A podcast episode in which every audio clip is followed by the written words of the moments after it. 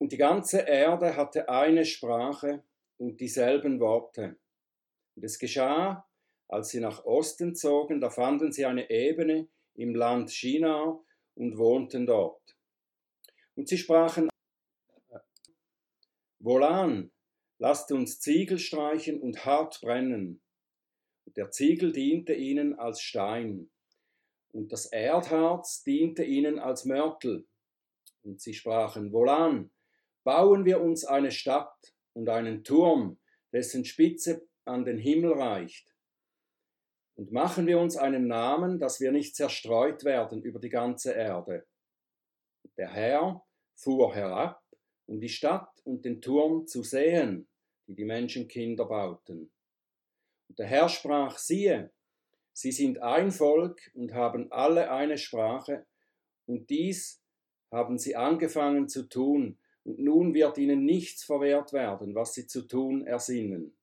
Wohlan, lasst uns herabfahren und ihre Sprache dort verwirren, dass sie einer des anderen Sprache nicht verstehen. Und der Herr zerstreute sie von dort über die ganze Erde, und sie hörten auf, die Stadt zu bauen. Darum gab man ihr den Namen Babel, denn dort verwirrte der Herr die Sprache der ganzen Erde, und von dort zerstreute sie der Herr über die ganze Erde. Lieber Vater im Himmel, wir danken dir für dein gutes Wort. Wir danken dir, Herr, für diese Offenbarung, die du uns gegeben hast. Und wir bitten dich, dass du uns hilfst, dich zu verstehen, dass wir erkennen können, was du zu sagen hast ich bitte dich, dass du meine Lippen öffnest, dass sie deinen Ruhm verkünden. Amen.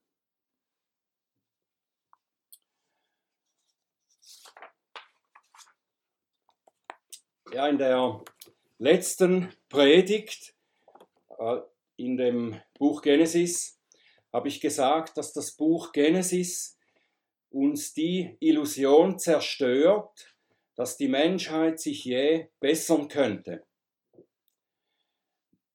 Noahs Vater sah in Noah einen Hoffnungsträger.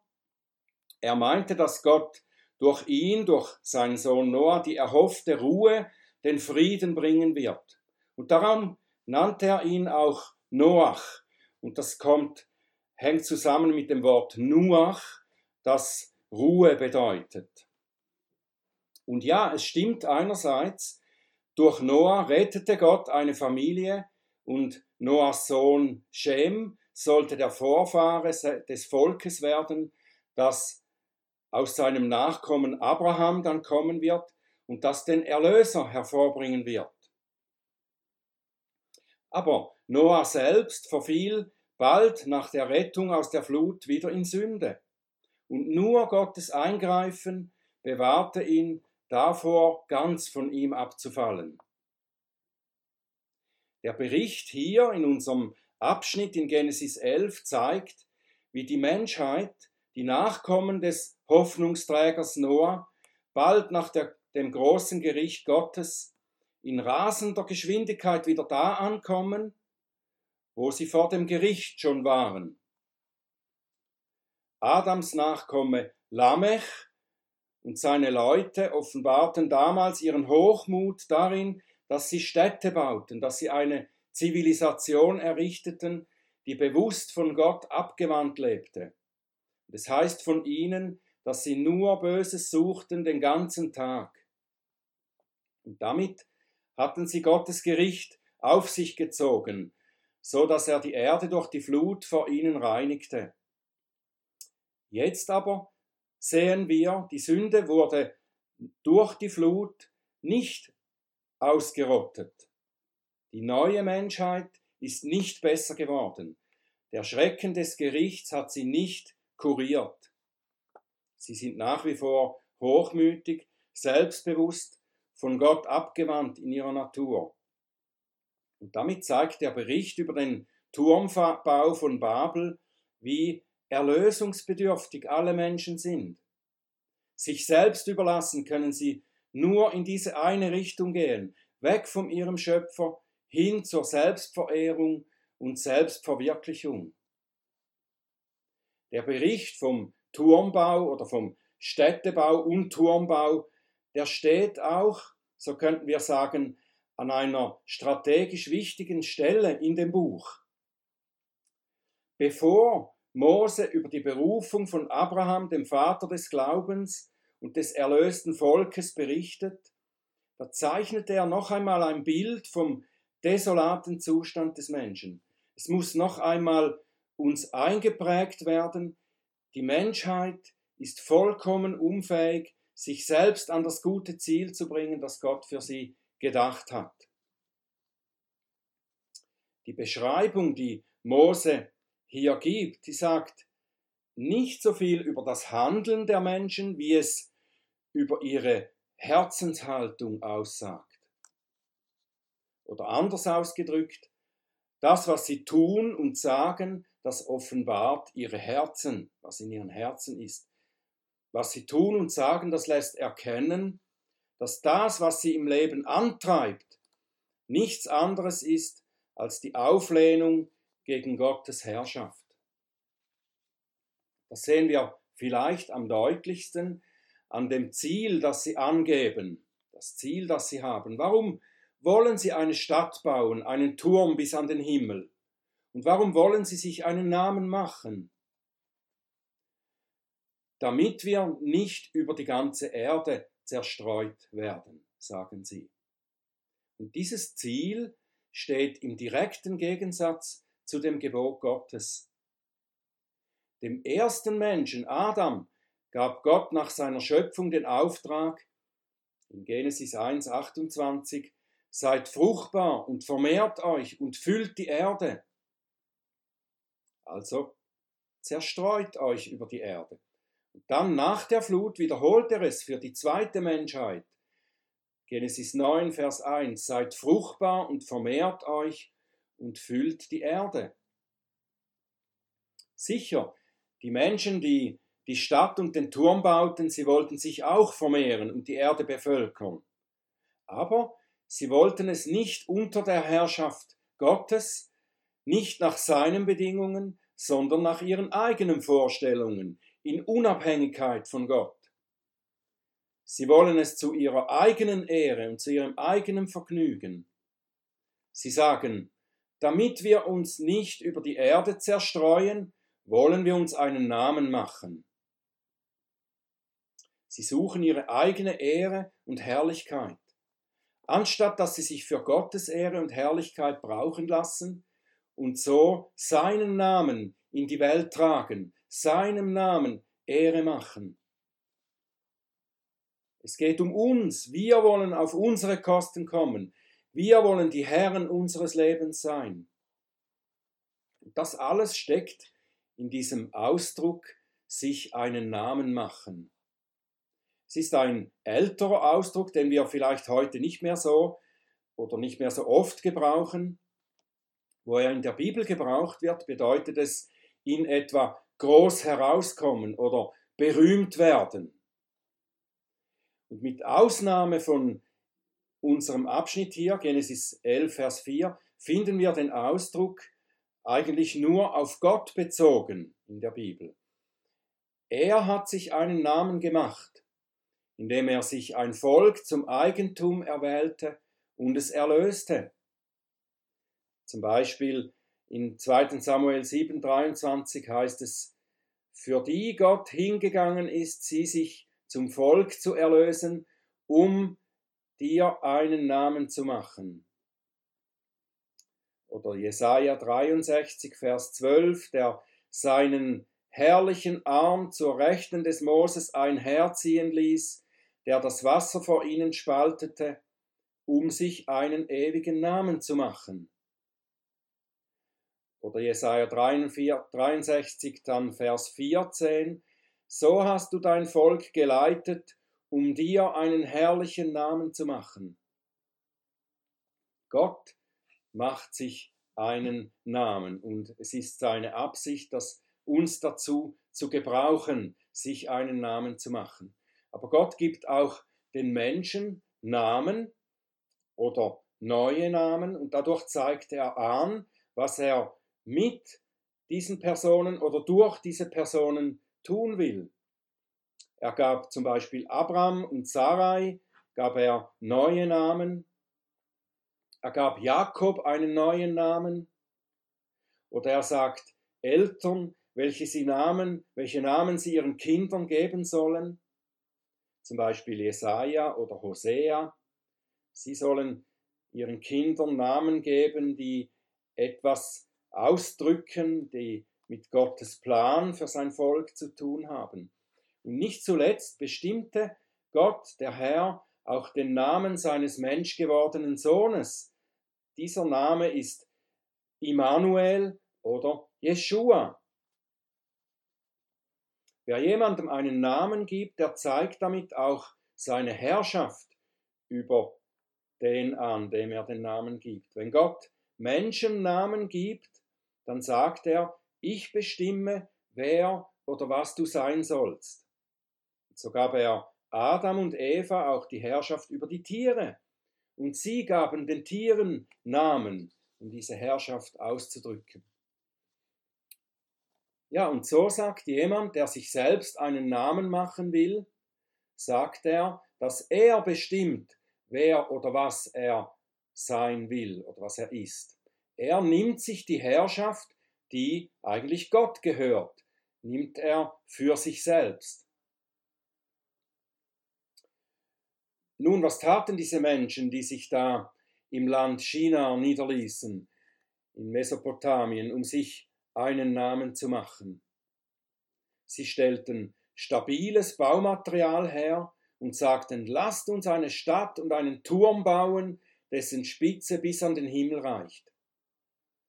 Und damit reißen sie all das, was Gott ihnen sein soll und ihnen geben will, reißen sie an sich und sagen, wir stellen Stabilität her, wir geben uns selbst Herrlichkeit, wir bauen uns selbst ein Reich. Sie errichten sich eine Stadt, eine gottlose Zivilisation mit einer selbstherrlichen Regierung, die aus Menschen besteht, die sich von Gott abgewandt haben. Und dies sind nicht nur eine Anzahl Menschen, die den Geboten Gottes einfach nicht mehr gehorchen, sondern sie organisieren sich darin. Sie geben sich selbst eine gottlose Ordnung. Sie bauen einen Turm, der bis an den Himmel reichen soll. Und dieser Turm, der ist nicht nur ein Symbol der Macht, sondern er ist auch ein religiöses Symbol. Menschen, die sich bewusst von Gott abgewandt haben, die sich entschieden haben, ihn nicht mehr gemäß seiner Ordnung anzubeten, die werden immer eine alternative Form von Religion finden und erfinden. Es gibt verschiedene Theorien darüber, welche religiösen Praktiken hier ausgeübt werden sollten durch diesen Turm. Ich denke, das ist nicht so wichtig, das genau herauszufinden. Es geht diesen Menschen auf jeden Fall darum, eine Alternative zur Anbetung Gottes zu haben. Es geht darum, den Himmel, die Herrlichkeit aus eigener Bemühung zu erreichen. Wir schaffen uns alles, was wir für unser äußeres und inneres Wohl brauchen, selber. Ohne Gott, gemeinsam mit vereinten Kräften schaffen wir das. Das hören wir sehr oft, auch heute, nicht wahr? Das geschieht auch heute in vielen Ländern und Kulturen. In ihren Herzen haben sich die Menschen schon länger vom wahren Glauben abgewandt. In ihrem persönlichen Leben befolgen sie die Gebote Gottes schon lange nicht mehr. Aber das genügt ihnen nicht. Sie wollen auch die Erinnerung und jede Ermahnung des Wortes Gottes loswerden und ausrotten. Und so beginnen sie, die Gesetze ihrem Geschmack anzupassen und die öffentliche Meinung zu manipulieren, bis dass sich niemand mehr getraut, Gottes Gesetz und sein Wort als Maßstab für alles in Erinnerung zu rufen. Und das erinnert uns auch an Worte aus Psalm 2. Da heißt es in Psalm 2, den Versen 1 bis 3, Warum toben die Nationen und sinnen eitles die Völkerschaften. Es treten auf Könige der Erde und Fürsten tun sich zusammen gegen den Herrn und seinen Gesalbten. Sie sagen, lasst uns zerreißen ihre Bande und von uns werfen ihre Stricke. Doch ihre Bemühungen, Gott, Gottes Macht abzuschütteln, sind erfolglos, zum Scheitern verurteilt. Das heißt weiter im Psalm 4, im Psalm 2 in Vers 4, der im Himmel thront, lacht. Der Herr spottet über sie. Ja, es ist lachhaft, wenn die Menschen meinen, wer sie auch seien, sie könnten Gottes Allmacht und seiner Herrschaft entkommen. Er mag sie eine Zeit lang gewähren lassen, so dass sie in der ihrigen Meinung verharren, es, es wäre niemand da, der sie an ihren großen Vorhaben hindern kann. Aber Gott greift zu seiner Zeit ein. Nachdem er sie eine gewisse Zeit lang ihre Pläne schmieden ließ und bauen ließ, da heißt es dann in Vers 5, Genesis 11, und der Herr fuhr herab, um die Stadt und den Turm anzusehen, die die Menschenkinder bauten. Gottlose Menschen agieren so, als würde Gott nicht sehen, was sie tun. Aber Gott ist ein Gott, der sieht. Er sieht nicht nur, was wir tun, sondern er sieht auch, was wir wünschen und denken. Die Worte, die Mose hier gebraucht, beschreiben, dass Gott nahe herankommt und ganz genau hinsieht. Und dann sagt er, siehe, ein Volk sind sie und eine Sprache haben sie alle, und dies ist erst der Anfang ihres Tuns. Jetzt wird ihnen nichts mehr unmöglich sein, was sie zu tun ersinnen. Wohlan, lasst uns herabfahren und dort ihre Sprache verwirren, dass sie einer des anderen Sprache nicht mehr verstehen. Gott anerkennt zwar, dass die Menschen wirklich erfolgreich sind in ihrem Tun. Er sagt, es wird ihnen nichts unmöglich sein, was sie sich ausdenken. Ja, die Menschheit hat immer schon Gewaltiges erreicht, wenn sie sich zusammentaten. Gutes und Böses haben sie erreicht. Auch die Menschen, die sich von Gott abgewandt haben, das ist unbestritten. Aber eben nur so lange, solange Gott das auch geschehen lässt. Jetzt aber lässt er sie nicht weitergehen. Er greift ein. Ich will ihre Sprache verwirren, sagt er. Und dann heißt es im Bericht, und der Herr zerstreute sie dort über die ganze Erde, und sie hörten auf, die Stadt zu bauen. Wer hätte das erwartet? Gottes Eingreifen geschieht nicht in einem Zorngericht, das die Stadt und den Turm zerstört und die Menschen tötet, die daran arbeiten. Er wird später wieder durch solche Gerichte handeln, zum Beispiel in Sodom, durch Feuer die Stadt vernichten, oder er wird raubende, mordende Völker senden, die sein Volk bedrängen. Aber hier tut er etwas, das äußerlich unsichtbar ist, das ganz unscheinbar, still und leise geschieht. Er verwirrt ihre Sprache, so dass sie sich nicht mehr verständigen können. Und so gehen sie ganz von alleine auseinander und verbreiten sich über die Erde. Durch dieses sanfte Mittel bringt Gott die ganze damalige Erdbevölkerung dorthin, wo er sie immer haben wollte. Und so ist Gottes Gericht gleichzeitig auch ein Akt seiner Gnade. Er überlässt sie dadurch nicht ihrer sündigen Haltung.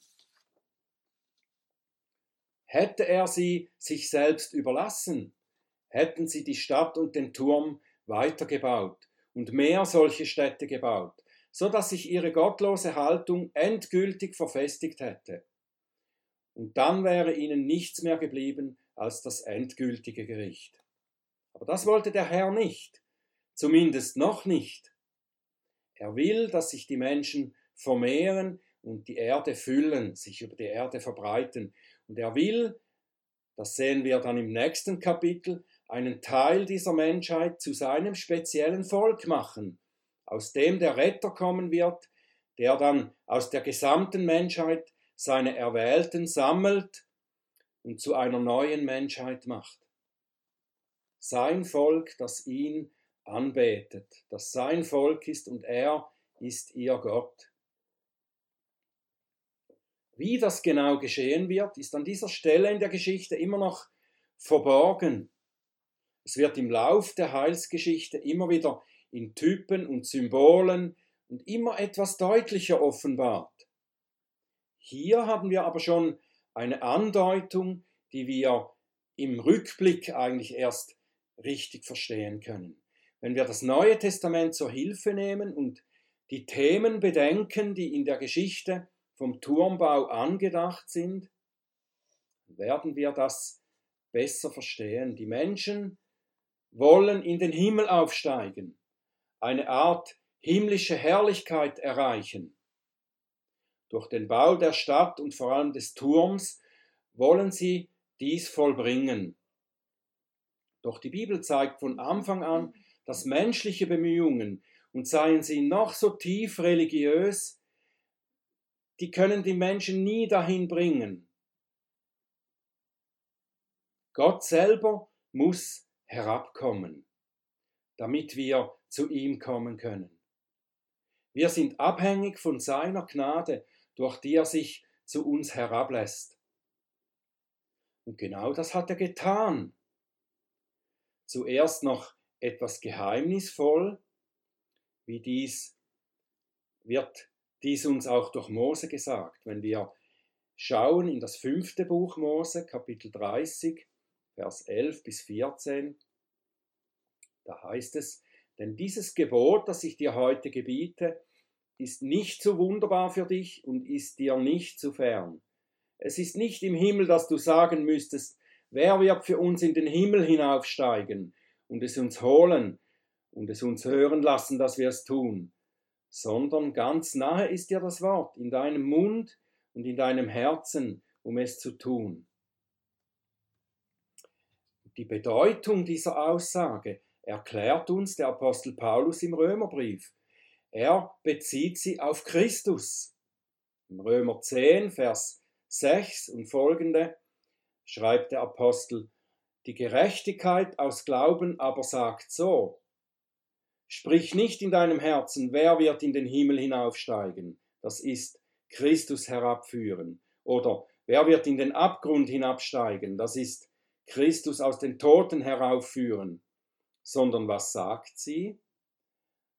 Das Wort ist dir nahe in deinem Mund und in deinem Herzen.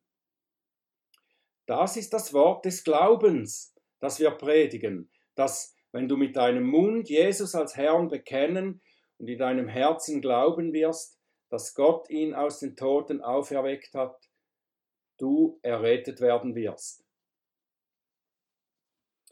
Wir können nicht und wir sollen nicht Wege suchen, um in den Himmel hinaufzusteigen, um Gott zu suchen, um zu Gott zu kommen, ihm zu gefallen, indem wir aus eigenen Bemühungen sein Wort halten wollen. Gott ist selber in Christus herabgestiegen.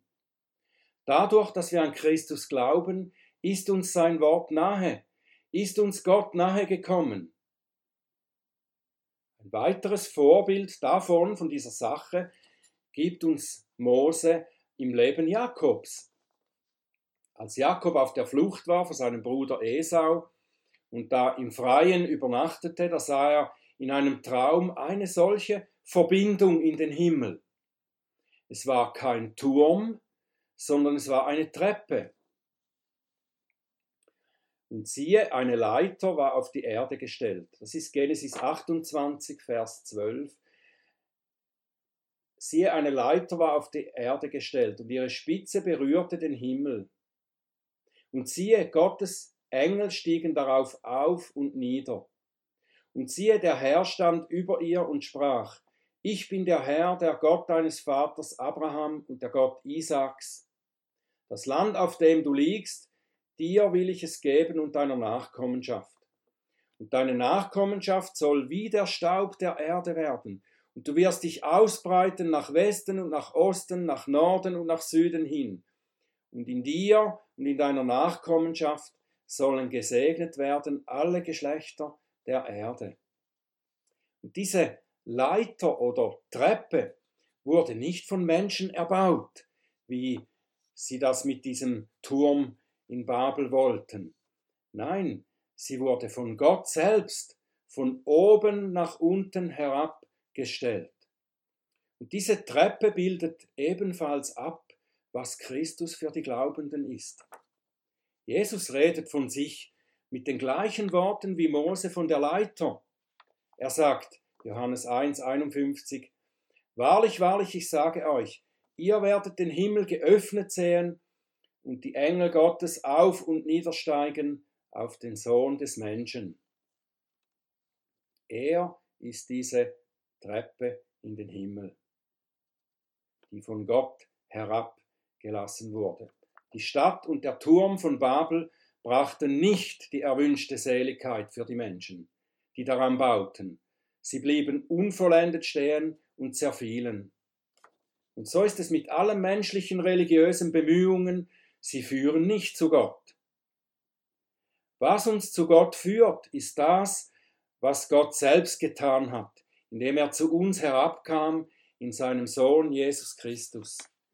Nachdem er sein Heil für uns vollbracht hat, nachdem er für uns gelebt hat und für uns gestorben ist und für uns auferstanden ist, hat er seinen Geist auf die Gläubigen gesandt. Zuerst, wie wir am Anfang gelesen haben in der Schriftlesung, in einem spektakulären Ereignis in Jerusalem. Bei diesem Ereignis wurde noch einmal deutlich der Unterschied zwischen dem menschlichen Tun und der göttlichen Treppe sichtbar. Die Apostel, die predigten, sie taten dies in all den verschiedenen Sprachen der Diaspora-Juden, die zum Pfingstfest in Jerusalem anwesend waren. Und dieses Sprachwunder, von dem wir da gelesen haben, das war ein Zeichen dafür, dass in Christus alle Sprachen, das heißt alle Völker und Nationen, wieder zusammengeführt werden. Das Reden Gottes durch diese Ereignisse könnte nicht deutlicher sein. Gott verurteilt die menschlichen Bemühungen, in den Himmel zu kommen. Er zeigt dies durch die Sprachverwirrung in Babel. Und er segnet das alleinige Vertrauen auf Christus, der uns den Zugang in den Himmel geöffnet hat. Und das zeigt er an Pfingsten durch die Umkehr der Sprachverwirrung.